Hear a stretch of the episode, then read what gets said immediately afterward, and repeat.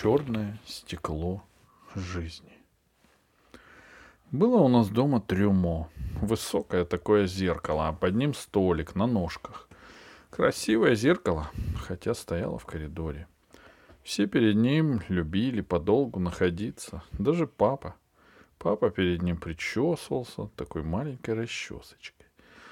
«Знаешь, как твоя прическа называется?» — кричала ему мама. «Ну?» — притворно хмуро спрашивал папа. «Внутренний займ», Мама начинала хохотать и бегать по квартире, а папа за ней. Удивительно, скажу вам, ощущение, когда два таких больших человека бегают по квартире. Страх и ужас. И в то же время весело. Но случалось это, конечно, крайне редко. И кончалось всегда одинаково. Меня отсылали в другую комнату. Хотя ничего особенно сверхъестественного я лично на голове у папы не наблюдал. Умеренная такая лысистость, типа как у меня сейчас. А мама не только подолгу стояла, но и подолгу сидела перед этим трюмо. Стоя, она рассматривала себя в платье или в пальто, особенно в новом. Сидя, украшала лицо. Иногда просто так сидела и смотрела на себя – это занимало у нее больше всего времени. «Не устала?» — спрашивал папа ехидно. «Отстань», — говорила она, как бы не слыша, и продолжала смотреть в темное зеркало. «Мама, а ты чего там смотришь?» — испуганно спрашивал я. «Смотрю, как годы летят», — непонятно отвечала мама. Хорошо, это зеркало было именно тем, что стояло в коридоре. А в коридоре, как известно, света мало, потому что нет окна. Полумрак, зеркальное стекло от этого приобретало слегка матовый, странный оттенок, как будто внутри у зеркала была темнота. Может, в эту темноту мама и смотрела? Не знаю. С другой стороны, сидеть в коридоре ей было неудобно, особенно утром. Если хочется посидеть перед зеркалом, после сна, в халате, по ногам дует. Все мимо тебя ходят. В ванну и в туалет.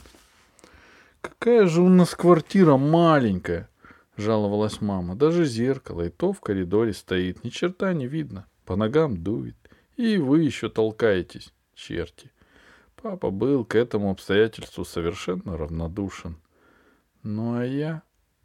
У меня с этим зеркалом была связана своя, не то чтобы тайная, но история. Довольно длинная история. Прямо-таки эпопея. В отличие от всех остальных известных мне людей, я в зеркало смотреть не любил. Уж очень мне не нравилось мое лицо, особенно в первые годы сознательной жизни.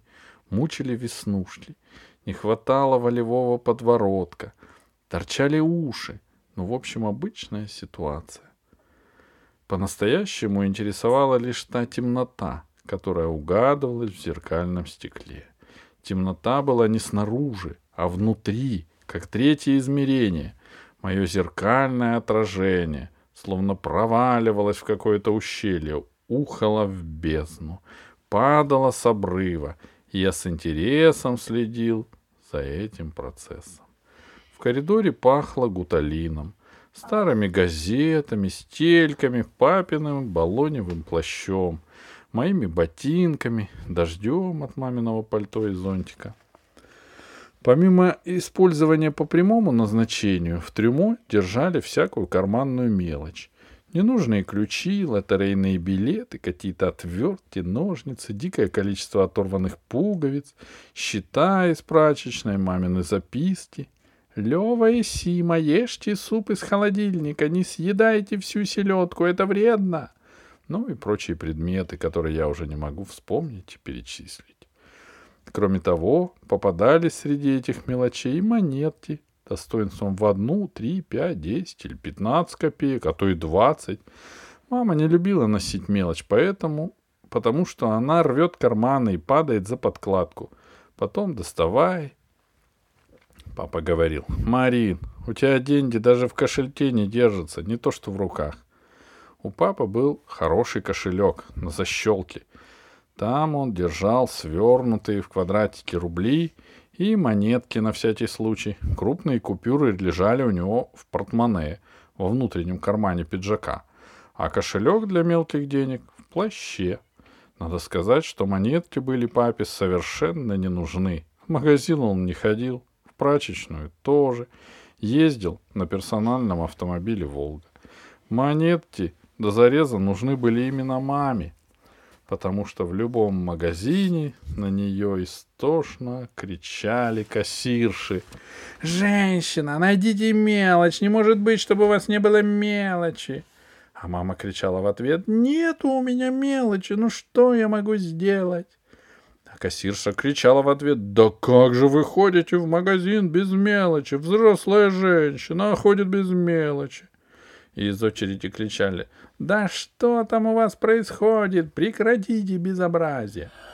И вот такие концерты каждый раз случались с нами в магазинах, куда нас с мамой частенько заносила наша судьба. И тем не менее, мелочь мама аккуратно выкладывала на трюмо, чтобы не рвался карман и не падала за подкладку. Потому что папа подарил маме такой кошелек, из крокодиловой кожи, но со слабой молнией. Молния порвалась, и мелочь в кошельке не держалась. А почему я так хорошо знаю всю эту историю? Вы, наверное, уже догадались. Мама иногда подозрительно смотрела на меня и спрашивала. «Мелочь есть?» На что я всегда честно и прямо отвечал. «Мне ваша мелочь не нужна». И верно. Не было у меня склонности к такому интересному занятию, как собиранию денег. А была у меня склонность к совершенно другому занятию. Вот тут-то и начинается моя история. Можно сказать, эпопея. А для всяких баночек, скляночек, духов и пудры, кремов и губной помады, для запонок, колечек было еще вставлено в это хитрое немецкое трюмо — такое толстенькое черное стекло. Под стеклом образовывалась ниша, где вечно что-нибудь исчезало. Все уже знали, что бывает, если засунуть что-нибудь под черное стекло, где ничего не видно. Называли это место как-то даже неопределенно. «Куда ты положила мои запонки?» — кричал папа. «Туда!» «Я же тебе говорил, чтобы ты туда ничего моего не засовывала!» Раздражался папа и долго шарил под черным стеклом, чертыхаясь и лазя коленками по полу. При переезде на новую квартиру с этим стеклом вечно была морока. Тяжелая, как дворниц лилом, да еще хрупкая, да еще черная, царапины видны. Но пока до переезда было далеко. По этому черному стеклу я и гонял упомянутые монетки. Сначала гонял просто так, без смысла. Бумц-бумц, весело, приятно, отдых для души. Потом придумал первую игру — хоккей. На большее ума, наверное, не хватило. Монетка стоимостью одна копейка, шайба, монетки по 15 копеек, хоккеисты, черное гладкое стекло лед. Воротами служили железные скобочки, в которые было вставлено стекло. Идеальные были условия. Играй не хочу. Техника игры такая.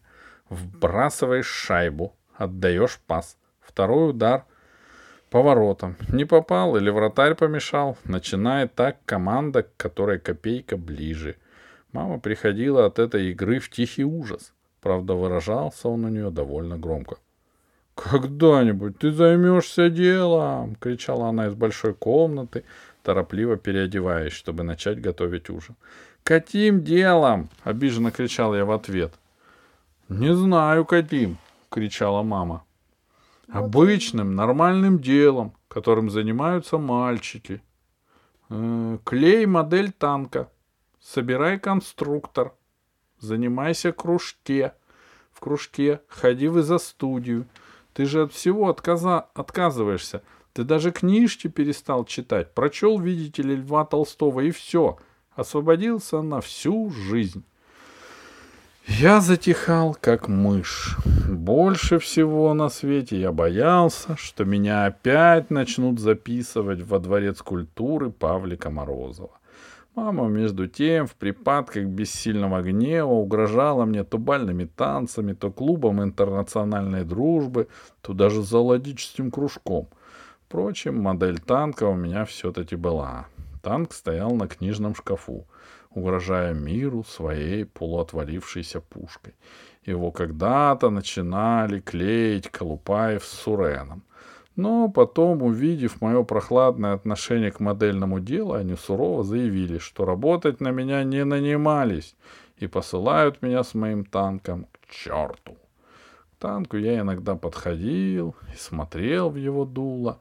Танк был пыльный и не страшный, но, увидев меня, он как бы сощуривался, готовый выстрелить в лицо. Играть в него совершенно не хотелось. Правила же игры в монетки я с гордостью усложнял.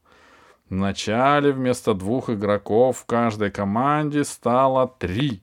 Затем появились вратари по 10 копеек. Потом я начинал прилеплять к монеткам крошечные кусочки пластилина, чтобы каждая команда имела свою форму. Я проводил чемпионаты мира, заполнял таблицы, записывал в квадратике счет матчей, монетки аккуратно прятал выдвижной ящик трюмо. Все эти славные занятия отнимали у меня довольно много времени, час, два, иногда и больше. Если я болел и не ходил в школу, хоккей на черном стеклянном льду продолжался целый день с перерывом на обед. Иногда и на обед времени тоже не оставалось. Если мама и папа вечером уходили в гости или в кино, я выключал телевизор, закрывал учебники и устраивал игры, игры по круговой системе. Финляндия играла с Канадой, Швеция, СССР и так далее. Примитивность тактики меня не смущала — Главное, чтобы монетки проявили характер, силу духа и волю к победе. «Вперед, вперед!» — шептал я пузатеньким игрокам в одинаковой форме. Мама, однако же, нещадно боролась с этой запрещенной в нашем доме игрой, в результате которой деньги валялись по всему полу, стекло царапалось, а я рос неисправимым балбесом частности, она сажала меня под домашний арест. «Еще раз увижу, как ты этой глупостью занимаешься», — говорила она довольно-таки зло. «Вообще на улицу не выпущу». Помню, я дошел до такого состояния души, что угроза домашнего ареста на меня совершенно не действовала. Живая жизнь за окошком привлекала куда меньше, чем придуманная моими руками. Некоторые монетки я стал различать по году выпуска — Одни были 63-го, другие 61-го, некоторые 67-го, то есть совсем молодые. Я стал узнавать игроков, придумывать им имена, поскольку от трения и от моих прикосновений монетки нагревались, ощущение, что они такие живые, порой переполняло меня настолько густо, что я начинал переживать, болеть, подыгрывать или сопротивляться, настолько по-настоящему, что порой чуть не плакал от обидного поражения или радовался победе так, что сердце выпрыгивало из груди словно ненормальное. По-настоящему боролся с этой игрой только один человек — мой бережливый папа. Он ничего не говорил и даже меня не ругал, но когда до него доносились отголоски наших с мамой скандалов, он молча подходил к трюмо и выгребал и оттуда, и отсюда всю мелочь до последней копеечки. «Играй на свои», — говорил он коротко, пряча деньги в аккуратный маленький кошелек с защелкой. Любые игроки навсегда исчезали, папиной ладони. До следующего раза, пока моя мама, выбегая из дома в торопях, не выкладывала машинально монетки из кармана на черное гладкое стекло.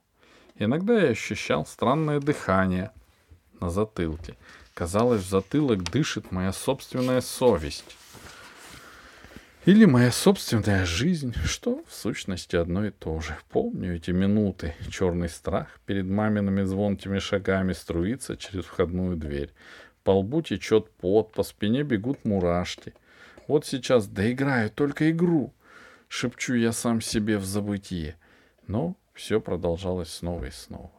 Я находился так близко от зеркала, что не мог в него не смотреть. В полутемном трюмо отражался какой-то человек. Я или не я?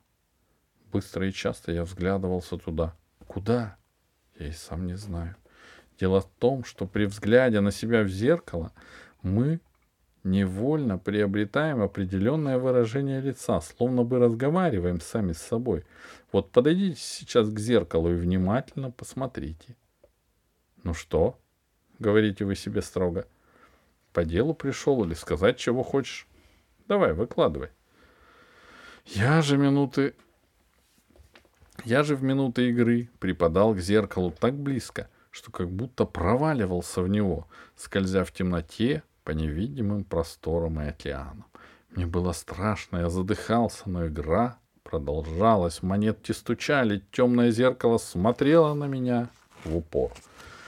Потом я еще придумал турнир рыцарей достоинством по 20 копеек, которые со страшным стуком вышибали друг друга с черного стекла жизни.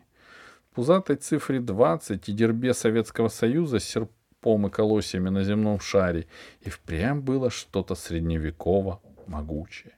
Не разжимая губ, я трубил в английский рожок позывные состязания и восторженно гудел вместе, вместо простолюдинов и слуг.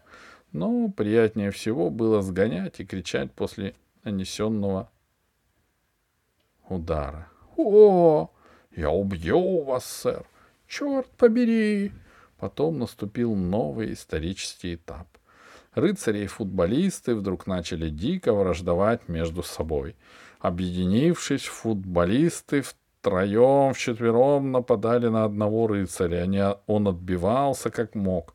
В черной скользкой тишине футболисты лупили Пузатого и даже, случалось, убивали совсем. Рассердившись, я хватал их в горсть и швырял на пол, навсегда лишая права ступать на черное стекло жизни. Между тем игра превратилась в такую сильную привычку, что отучиться от нее я уже не мог. Изо дня в день я повторял одно и то же. Рано или поздно наступал такой момент, когда я вновь садился на колени и начинал игру. «Ну что с ним делать?» — спрашивала мама. «Да пусть играет», — скупо говорил отец. «Дуракам закон, закон не писан». Прошел третий, четвертый, пятый класс, а я все никак не мог отучиться играть в монетки. «На что ты тратишь свое время?» — уговаривала меня мама. «Тебе же скоро в институт готовиться». Я пожимал плечами и уходил в свою комнату. Мне и самому было стыдно — но черное стекло жизни и темное стекло зеркала тянули меня к себе так же властно, как и раньше. Окончилось все довольно внезапно. Когда у нас в гостях были тетя Роза, дядя Юра и сестра Лариска, произошел несчастный случай. Пухлая Лариска, постеснявшись зажечь свет в прихожей, приняла черное стекло за твердую поверхность и села на него, чтобы зашнуровать ботинки. Стекло лопнуло к всеобщему ужасу. Мама не смогла скрыть отчаяние. «Боже мой!» — повторяла она. «Боже мой!» «Марина, я тебе все сделаю!» — басил дядя Юра. «Да где ты такое найдешь? Оно же черное!» — чуть не плакала мама. Тетя Роза и Лариска подавленно молчали. И только папа вдруг взглянул в мою сторону. «Кончился твой хоккей!» — сказал он мне тихо, так, что никто не услышал. Удивительное дело, но единственным человеком, который нисколько не расстроился от этой потери, был именно я. Я испытал правильное и слегка противное чувство освобождения. Так бывает, когда тебе принесут, пронесет или вырвет. Папа аккуратно вынес расколовшееся на два куска черное стекло жизни на помойку. Трюмо превратилось в черти что, как сказала мама. Под зеркалом виднелся потрескавшийся и пыльный провал. В нем сразу нашлись позапрошлогодние билеты на елку, которые мы искали, по-моему, дня три. и целая куча маленьких монеток. Я посмотрел в знакомое и незнакомое зеркало, лишившееся своей важной подзеркальной части, и увидел перед собой что-то странное. Зеркало было гладкое, ровное, без всякой черноты. Довольно взрослый парень смотрел на меня выжидательно и виновато. Приблизив нос к самому стеклу, я дыхнул. Я увидел, как кто-то беззвучно и бесповоротно падает в темноту, в ту самую темноту, откуда много лет приходили ко мне странные гости с цифрами на круглой спине.